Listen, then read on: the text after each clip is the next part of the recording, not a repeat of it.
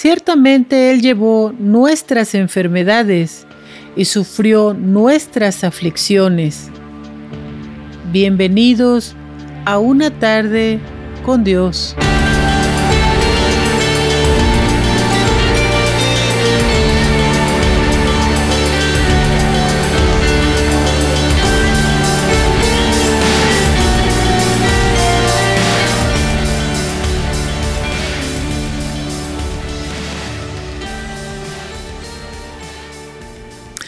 Hablemos de la enfermedad. La enfermedad es una alteración leve o grave del funcionamiento normal de un organismo o de alguna de sus partes, debida a una causa interna o externa, cosa que perturba o daña a una persona en lo moral o en lo espiritual y es difícil de combatir o eliminar. La enfermedad es la alteración o desviación del estado fisiológico en uno o varias partes del cuerpo, por causas en general conocidas, manifestadas por síntomas y signos característicos y cuya evolución es más o menos predecible. Es necesario comprender que la enfermedad forma parte de la naturaleza y de la vida general. Piense por un momento en lo que significa no sentirse bien. Usted tiene un problema de salud. Es posible que tenga la mente o el espíritu turbado de alguna manera. Todas o cualquiera de estos problemas puede dificultar la vida y puede hacer que usted no se sienta bien. Nuestros cuerpos son tan importantes que el Señor los llama templos de Dios. Nuestros cuerpos son santos, debido a que nuestros cuerpos son importantes. Nuestro Padre Celestial quiere que los cuidemos bien. Él sabe que podemos ser más felices y mejores personas si estamos sanos. En 1 Corintios 3, 16 al 17 dice, ¿no saben que son templo de Dios y que el Espíritu de Dios habita en ustedes. Así que al que destruya el templo de Dios, Dios lo destruirá a él. Porque el templo de Dios es santo, el cual son ustedes. En Primera de Corintios 6 del 19 al 20 dice: ¿O no saben que su cuerpo es templo del Espíritu Santo? que mora en ustedes, a quien han recibido de Dios y que no se pertenecen a sí mismos? Por tanto, fueron comprados por precio. Glorifiquen pues a Dios con su cuerpo y con su espíritu, los cuales pertenecen a Dios. Como creador Dios sabe exactamente lo que necesita para mantener el cuerpo humano en excelente salud. Y debido a que nuestra salud depende tanto de nuestro estilo de vida, Dios está íntimamente preocupado por cómo vivimos. Y no es de extrañar entonces que la Biblia dé tantas instrucciones sólidas sobre cómo mantener nuestra salud. Él tiene un profundo amor e interés por nosotros, se preocupa por todos los aspectos de nuestra vida, incluso nuestra salud.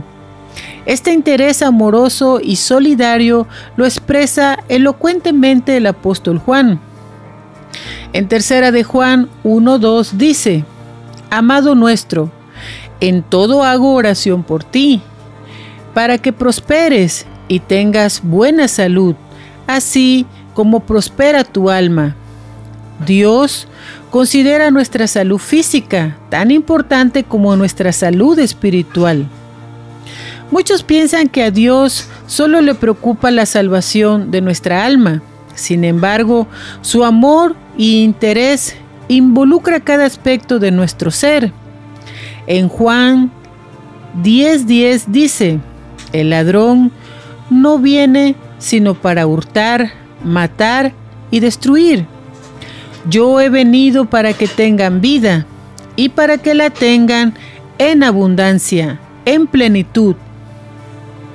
¿Cuántos saben que la vida es un don? Tú tienes el don de la vida. ¿Cuántas personas no lograron llegar hasta este día por diversas circunstancias?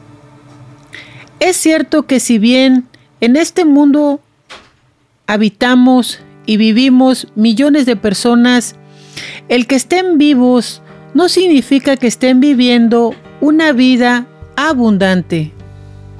La Biblia revela que el cuerpo es templo del Espíritu Santo, su propia casa. No tenemos derecho a hacer con nosotros mismos lo que nos plazca, porque somos comprados con la propia vida de Cristo en el Calvario. Su muerte pagó el rescate necesario para liberarnos del cautiverio del diablo. Por tanto, pertenece a Cristo y tenemos la responsabilidad de hacer todo lo posible para mantenerlo en óptima salud. Si Él pagó un precio tan grande, glorifiquemos a Dios con nuestros cuerpos. Así que todo lo que hagamos física, mental, espiritualmente, se hará para honrar al Salvador. Comeremos los alimentos más nutritivos, haremos ejercicio adecuado, descansaremos adecuadamente, Tomaremos sol y mucha agua, nos abstendremos de usar alimentos y bebidas intoxicantes y otras sustancias y prácticas dañinas. Ahora estamos llamados a presentar nuestros cuerpos en sacrificio vivo, santo y agradable a Dios. Se requiere un compromiso de largo alcance. No nos debemos conformar a este siglo, sino transformarnos mediante la renovación de nuestro entendimiento, para comprobar cuál es la buena voluntad de Dios agradable y perfecta. No debemos continuar en prácticas que destruyen nuestra salud, ya que de continuar con un estilo de vida sedentario sin actividad física y nutrición correcta que nos está llevando a nuestra autodestrucción. En Génesis 1.29 dice, Luego dijo Dios, He aquí, les he dado toda hierba que produce semilla para ser sembrada sobre la superficie de toda la tierra, y todo árbol frutal, árbol cuya semilla se siembre, le servirá de alimento. Y vio Dios que todo lo que había hecho, y he aquí que era bueno en gran manera. Dios tenía la intención que los humanos permanecieran en perfecta salud para siempre. Por eso dejó esta instrucción detallada de cómo vivir y mantener su salud física, mental y espiritual. Él les dio una dieta nutritiva, baja en grasas y alta en carbohidratos complejos, tal como lo recomienda ahora la medicina actual. Si miramos en la salud física, Dios le dio a la primera pareja asignaciones y responsabilidades, ya que tenían que sembrar sus alimentos, o sea, cultivarlos, y eso les permitiría tener sus cuerpos activos. La actividad es muy importante.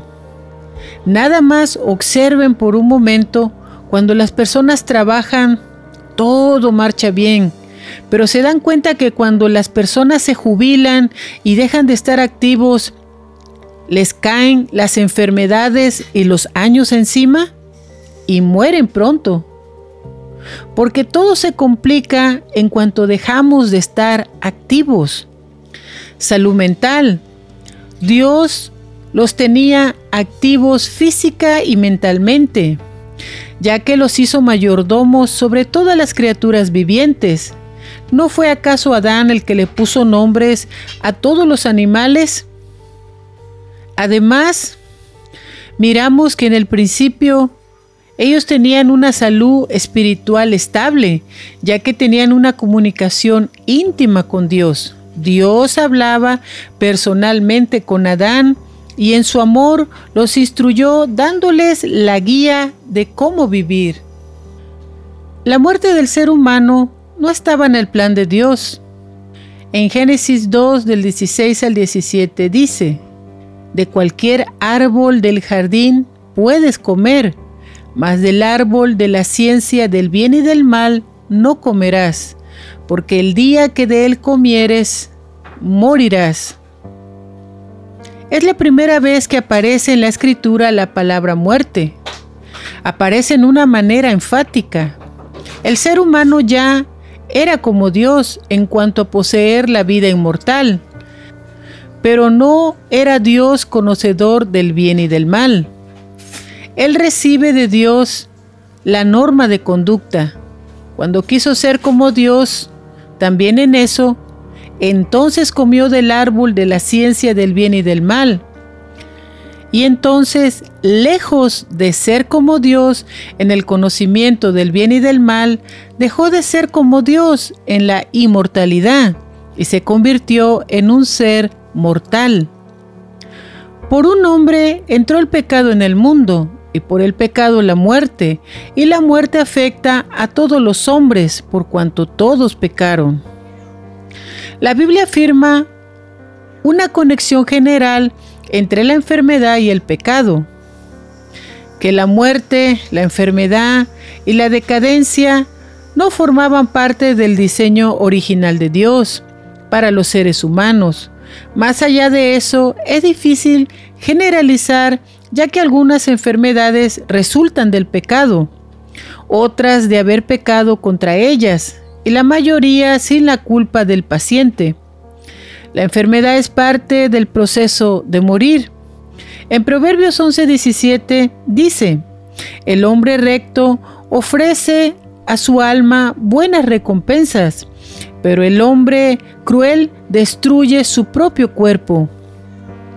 En Proverbios 17:22 dice, el corazón alegre beneficia al cuerpo, pero el espíritu angustiado seca los huesos. Cuando sigues el plan de Dios, las cosas salen bien. Pero cada vez que te olvidas de Dios e ignoras su manual, las cosas comienzan a desmoronarse en tu vida, física, emocional, financiera y de cualquier manera. Te lastimas a ti mismo y a los demás cuando dudas de la bondad de Dios y lo desobedeces. Les recomiendo leer el capítulo completo de Levíticos 26, ya que de ahí hablaremos un poco de la historia. Hablemos de que los judíos del Antiguo Testamento hacían en tiempo de enfermedad. Ordinariamente los antiguos judíos no asistían a los médicos cuando estaban enfermos. En la teocracia judía la medicina estaba en manos de los sacerdotes y por ello los médicos casi no existían. Los conocimientos anatómicos eran rudimentarios porque los cadáveres se consideraban religiosamente impuros y por lo tanto intocables. En el Antiguo Testamento hay poco lugar para los médicos, ya que Dios es el supremo sanador del pueblo, el que envía el dolor y la enfermedad como castigo por los pecados. En Éxodo 15:26 dice, también le dijo, si escuchas atentamente a la voz de Yahweh tu Dios y haces lo que es grato delante de Él, obedeciendo sus ordenanzas y guardando todos sus estatutos, ninguna de las plagas que traje contra los egipcios te sobrevendrá, porque yo soy Yahweh, tu sanador. En Éxodo capítulo 20 del 5 al 6 dice, No las adorarás ni les rendirás culto porque yo soy Yahweh tu Dios, Dios celoso que castiga las culpas de los padres sobre los hijos hasta la tercera y cuarta generación de aquellos que me aborrecen. Pero muestro misericordia a miles de generaciones a los que me aman y a los que guardan mis ordenanzas. Vemos una especie de maldición generacional en los diez mandamientos. En el mandamiento número 2, aquellos que en la comunidad adoraban ídolos verían el castigo de Dios sobre sus familias mientras vivieran, hasta la tercera y cuarta generación de los que me odian. Pero aquellos que optaron por amar a Dios y guardar sus mandamientos recibirán la bendición de Dios hasta mil generaciones. Quizás las maldiciones más prominentes que se encuentran en el Antiguo Testamento fueron las maldiciones de Deuteronomio, el capítulo 27 y 28 completos. Esta es una lista de escenarios en los que la gente rechazaría la ley de Dios y sufriría las consecuencias. Todos los seres humanos han fallado en seguir la ley de Dios, ya sea que los israelitas no hayan seguido la ley de Moisés o que todos los demás hayan fallado en seguir la ley escrita en su corazón. En Romanos 2 del 14 al 15 dice, porque los gentiles que están sin la ley, por su instinto ponen por obra el contenido de la ley. Ellos, aunque estén sin ley, para sí mismos son ley, mostrando la ley escrita en su corazón, dándoles testimonio su conciencia, mientras en su razonamiento en unas ocasiones los amonesta y en otras los excusa.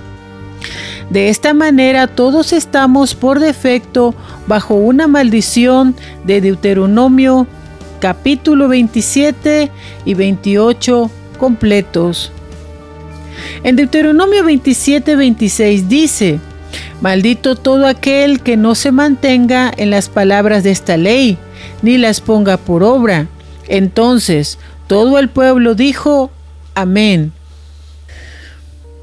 Tal vez te das cuenta claramente cómo los rasgos físicos se transmiten de generación en generación en tu familia. Pero ¿qué pasa con los rasgos morales y espirituales?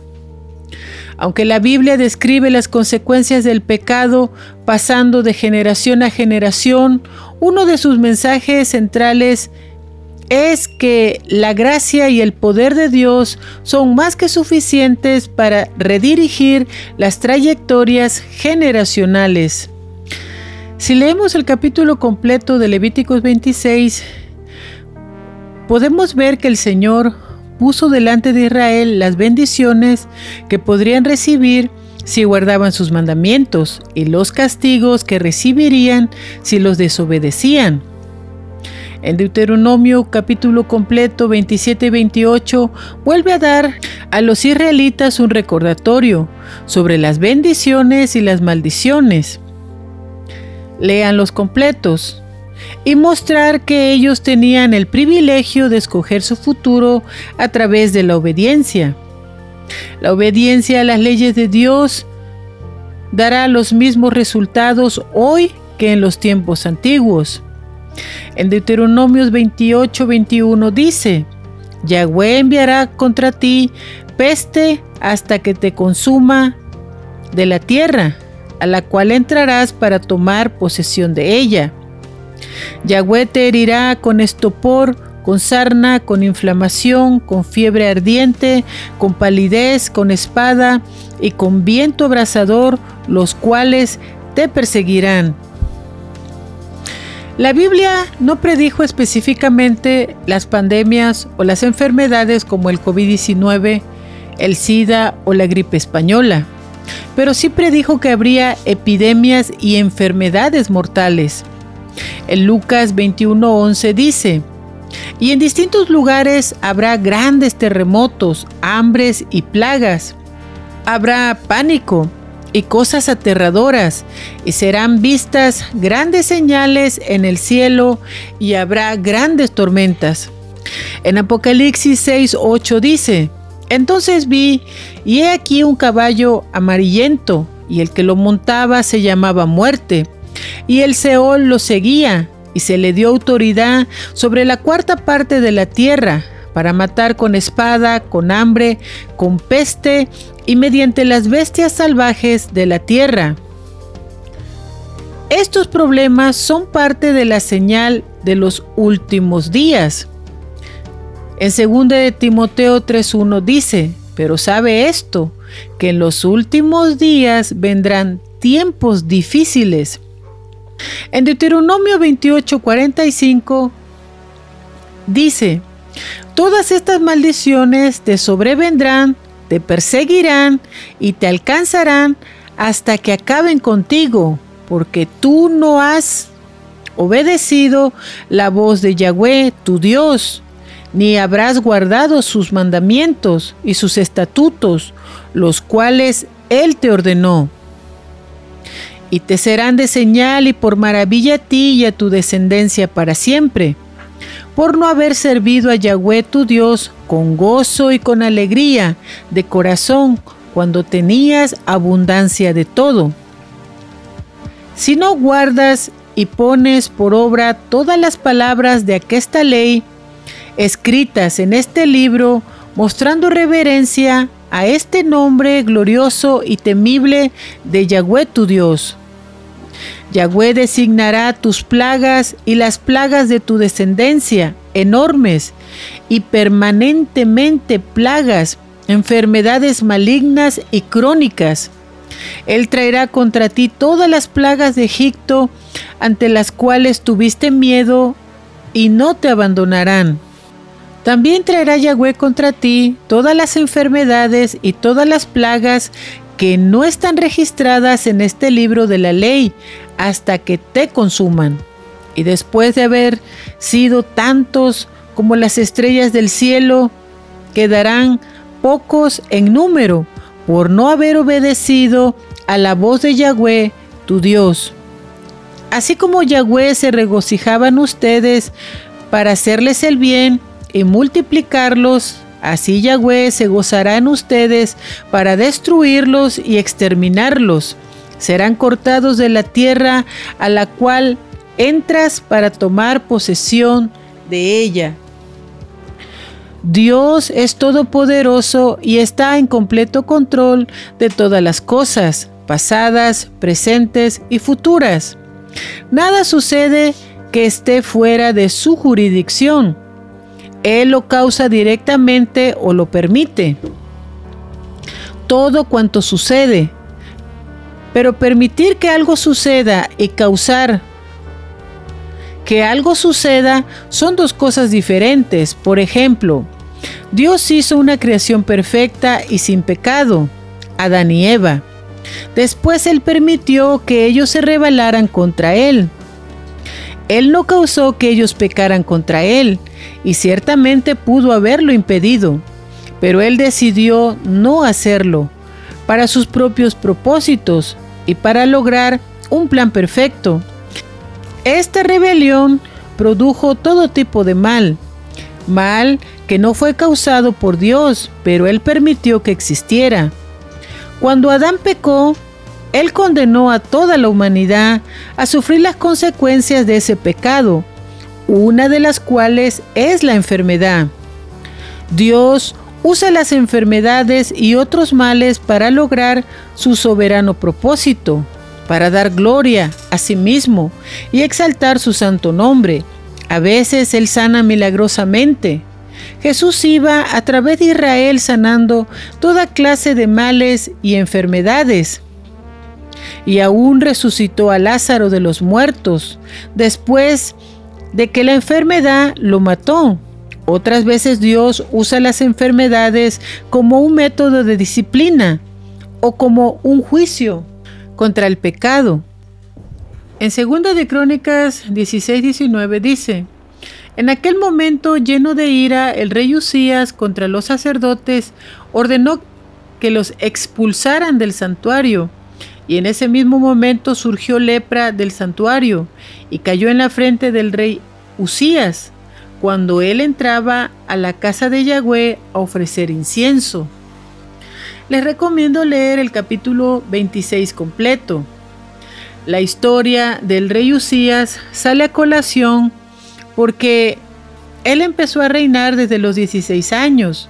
Su reino duró 52 años e hizo lo agradable delante de Dios. Fue un adorador, instruido por el profeta Zacarías.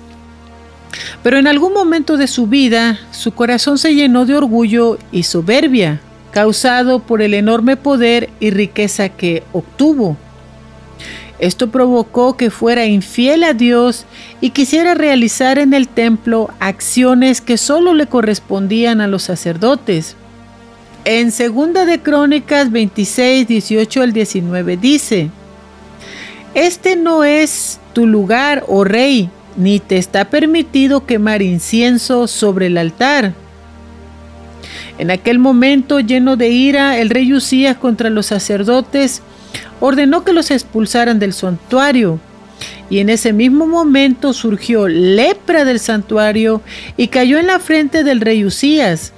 Cuando él entraba a la casa de Yahweh para ofrecer incienso, este hombre pasó el resto de su vida leproso y aislado, porque había blasfemado en la casa de Yahweh. Nabucodonosor fue llevado a la locura por Dios hasta que entendió que el Altísimo reina sobre los asuntos de los hombres. Herodes fue derribado y comido por gusanos porque tomó la gloria de Dios para sí mismo.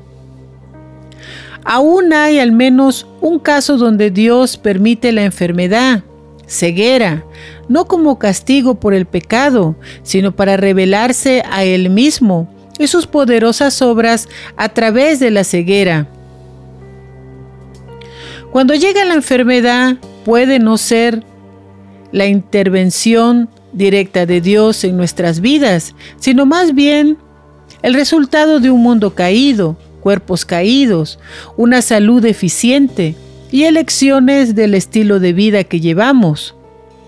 Todo padecimiento y enfermedad son permitidos por Él ya sea que lo entendamos o no.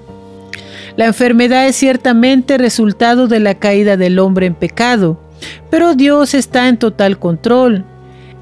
Y Él ciertamente determina cuán lejos puede llegar el mal, así como Él lo permitió en las tribulaciones de Job.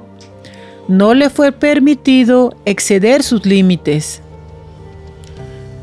Vimos cómo el orgullo y la ira, que son emociones negativas, trajeron una enfermedad.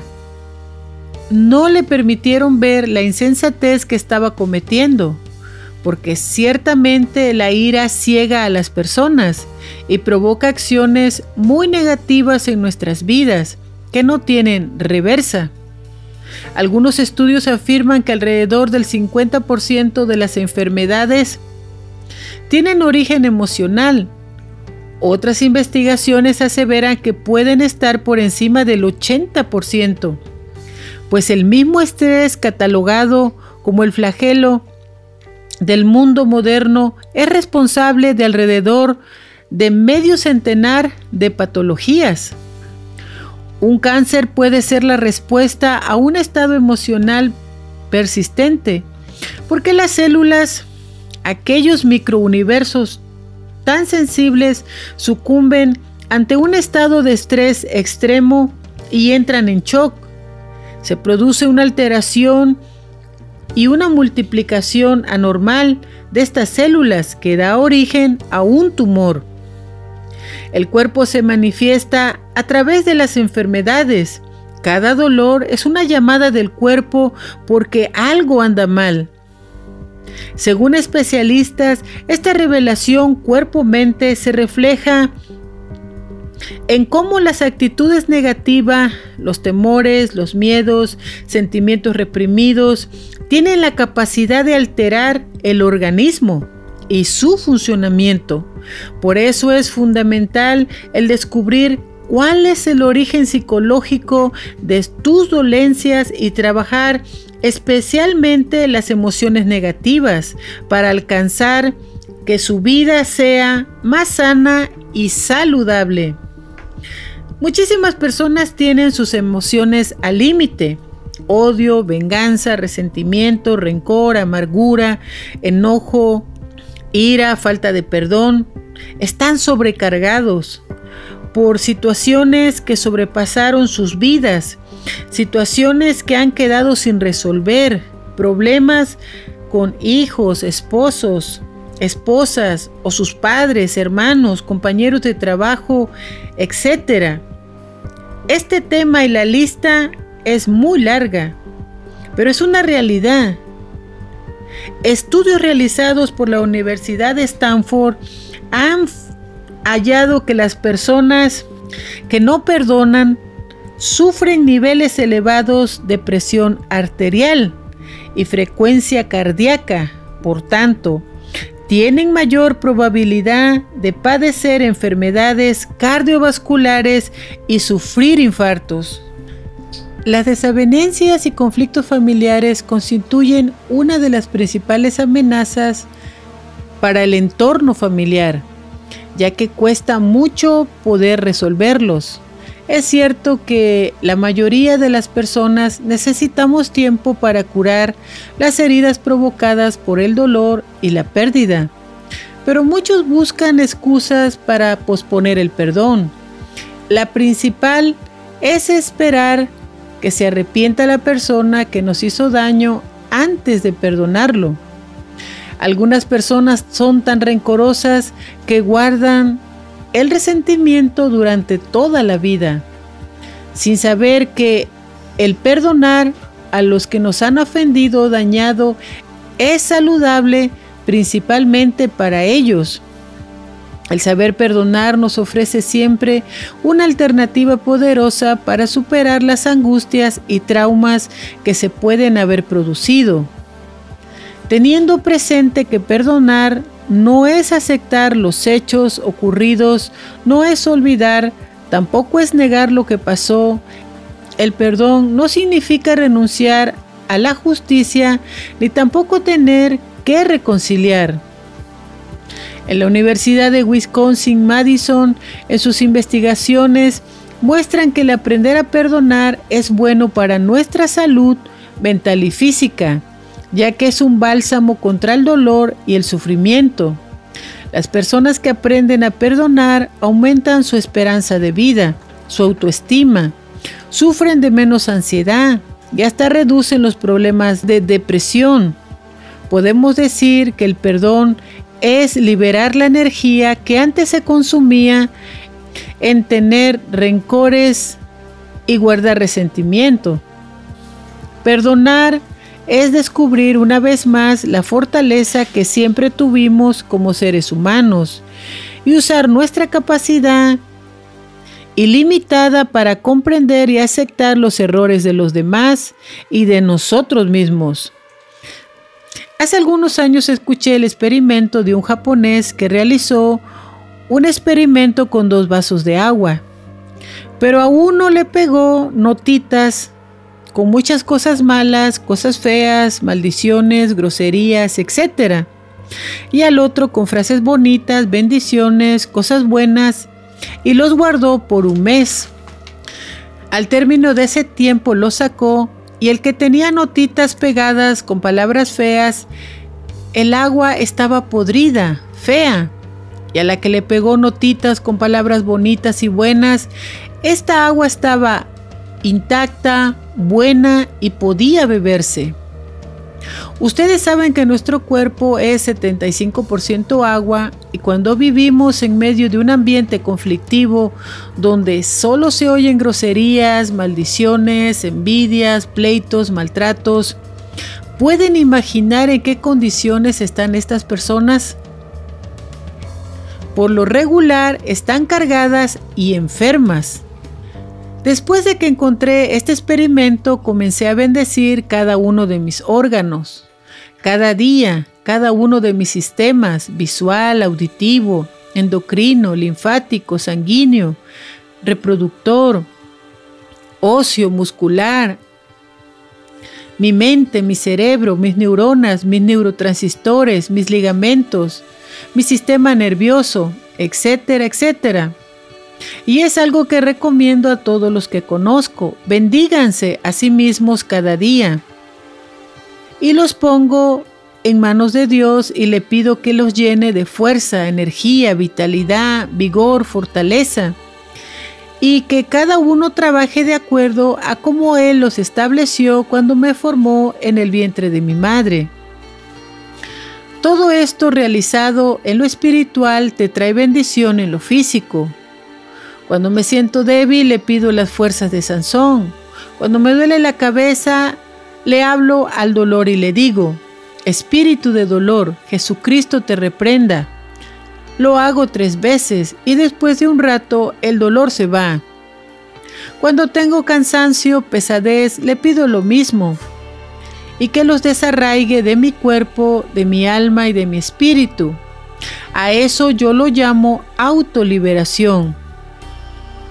Muchas veces no tendrás a alguien cerca que ore por ti o que te imponga las manos, pero recuerda, para Dios no hay tiempo ni distancia. Puedes pedir oración a alguien por teléfono. La oración de fe puede mucho. Orar por ti mismo todos los días, siempre examinar tu vida cada día, pedir perdón y perdonar, limpiarte, purificarte en la sangre de Jesucristo y luego hacer la oración de autoliberación pidiendo libertad de la enfermedad o dolor, etc. Cuando estamos afligidos por la enfermedad y pedimos la ayuda a Dios, debemos recordar que Jesucristo mismo tomó nuestras enfermedades y llevó nuestras dolencias. Dios no ha ahorrado el sufrimiento e incluso la muerte a su mismo Hijo Jesús el cual vence el pecado y los efectos del mismo. La enfermedad, el sufrimiento, la violencia y la muerte, con su muerte en cruz y sobre todo con su redención. La enfermedad y el sufrimiento siempre han estado entre los problemas más graves a los que se enfrenta la humanidad. En medio de la enfermedad, el ser humano experimenta su impotencia, sus limitaciones y su finitud. Es una realidad que toda enfermedad puede hacernos vislumbrar la muerte. La enfermedad puede llevarnos a experimentar la angustia, el temor, el miedo, la frustración, la desesperación e incluso rebelarnos contra Dios también puede llevarnos a reflexionar qué estamos haciendo de nuestra vida y a menudo provoca una búsqueda de Dios. Sé que sé que muchas personas piensan que la sanidad y los milagros son cosa del pasado, pero Dios es el mismo ayer, hoy y siempre. Él no cambia. Nosotros con nuestra manera de pensar estamos poniendo límites al poder de Dios. Existen algunos estudios de investigación que relacionan el bienestar espiritual con el bienestar físico. El bienestar espiritual puede ser un consuelo y puede dar fuerzas para afrontar los desafíos de la vida. Algunas personas muestran que cuidar el espíritu parece ser tan curativo como la medicina misma. Muchas personas están atravesando por enfermedades y problemas de salud. Muchas veces no encuentran la cura para la enfermedad. Sin embargo, siempre pueden clamar a la fuente de la sanidad. Tanto la enfermedad como la sanidad están en manos de Dios. Jesucristo fue conmovido por el extremo sufrimiento que experimentaban las personas en medio de las multitudes que lo rodeaban. Milagros ocurrían. Él tomó nuestras enfermedades y cargó nuestras dolencias. Aún así, no sanó a todos los enfermos, porque no todos creían en Él. En Lucas 4 del 17 al 19 dice, y se le entregó el libro del profeta Isaías. Y abriendo Jesús el libro, encontró el pasaje donde está escrito, El Espíritu de Yahweh está sobre mí, por eso me ha ungido para anunciar las buenas nuevas a los pobres y me ha enviado para restaurar a los quebrantados de corazón, para proclamar libertad a los cautivos y dar vista a los ciegos, para fortalecer con el perdón a los quebrantados y para proclamar el año agradable de Yahweh. Sus curaciones fueron señales de la venida de su reino. Anunciaron una curación más radical, la victoria sobre el pecado y la muerte a través de su pasión en la cruz. Cristo tomó sobre sí todo el peso del mal y quitó el pecado del mundo, del cual la enfermedad es solo una consecuencia. La vida y la salud física son dones preciosos que Dios nos ha confiado y debemos de cuidarlos. En Mateo 15, del 30 al 31, dice, acudieron entonces a él grandes multitudes, trayendo consigo a cojos, ciegos, mudos, lisiados y a muchos otros, y los ponían a los pies de Jesús y él los sanaba.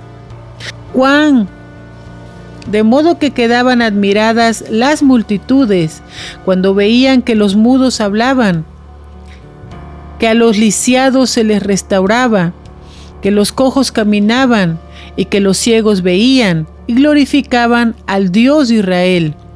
En Lucas 7:22 dice, entonces le respondió Jesús, les digo, id y decid a Juan lo que habéis visto y oído, que los ciegos ven, los cojos andan, los leprosos son purificados, los sordos oyen, los muertos resucitan, y a los pobres se les predica el Evangelio. En Lucas 9.1 dice, Llamando Jesús a sus doce, les dio poder y autoridad sobre todo espíritu maligno y para sanar enfermedades. Entonces los apóstoles salieron, recorrieron las aldeas y las ciudades proclamando el Evangelio y realizando sanidades por todas partes. Jesús les dio poder y autoridad, no les dio medicina para los enfermos muestra cómo las enfermedades son espirituales. En Mateo 10, 1 dice, llamando pues a sus doce discípulos, les dio poder sobre los espíritus inmundos para que los expulsaran y para que sanaran toda enfermedad y aflicción. Sanen enfermos, limpien leprosos, expulsen espíritus malignos. De gracia recibieron, den de gracia.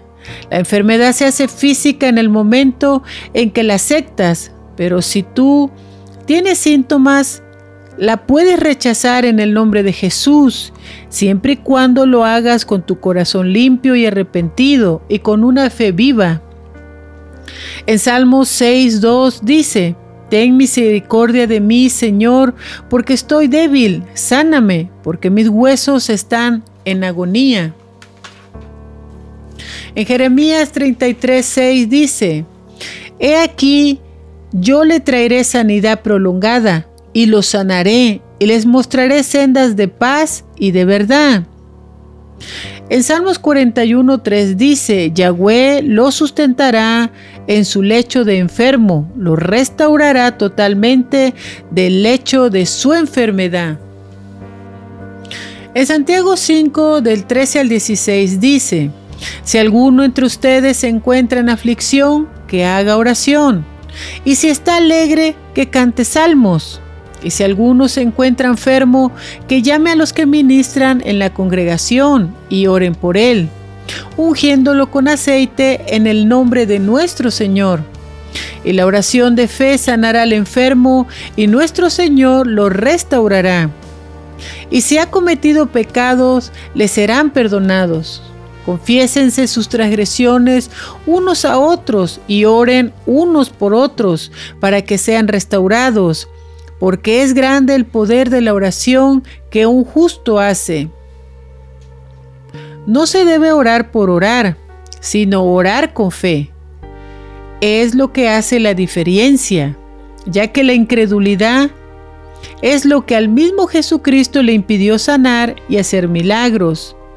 En Marcos 6 del 5 al 6 dice, y allí no pudo hacer ni siquiera milagros, excepto que Él les impuso las manos a unos pocos enfermos y los sanó.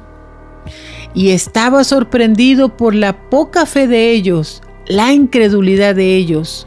En Marcos 10, 27 dice, entonces Jesús mirándoles dijo, lo que para los hombres es imposible, mas para Dios no, porque para Dios todas las cosas son posibles. La primera y más profunda curación que Jesús nos trae es el perdón de pecados. Cristo murió y hace posible la salvación. Pero ahora a nosotros nos toca hacer nuestra parte, arrepentirnos y convertirnos. Es una realidad que el perdón de nuestros pecados está íntimamente conectado con la curación física y la sanación emocional. Incluso muchas veces la enfermedad física es una señal de que hay una situación espiritual o emocional que aún no se ha resuelto con Dios o con el prójimo. Sabemos que no todos los casos de enfermedad es lo mismo en cada individuo, pero sí es una realidad que todos debemos hacer cambios drásticos en nuestra alimentación, en nuestra manera de dormir, examinar nuestras emociones, saber si contamos con una fe genuina o si Dios está presente en nuestra vida diaria o si nuestros pecados son algo a lo que no queremos renunciar, o si vivimos en obediencia o rebeldía. O sea, hacer todo lo que esté en nuestras manos para prevenir enfermedades que se originan en nuestros excesos. Hacer un examen minucioso de nuestra vida, ya que la otra parte queda en las manos de Dios.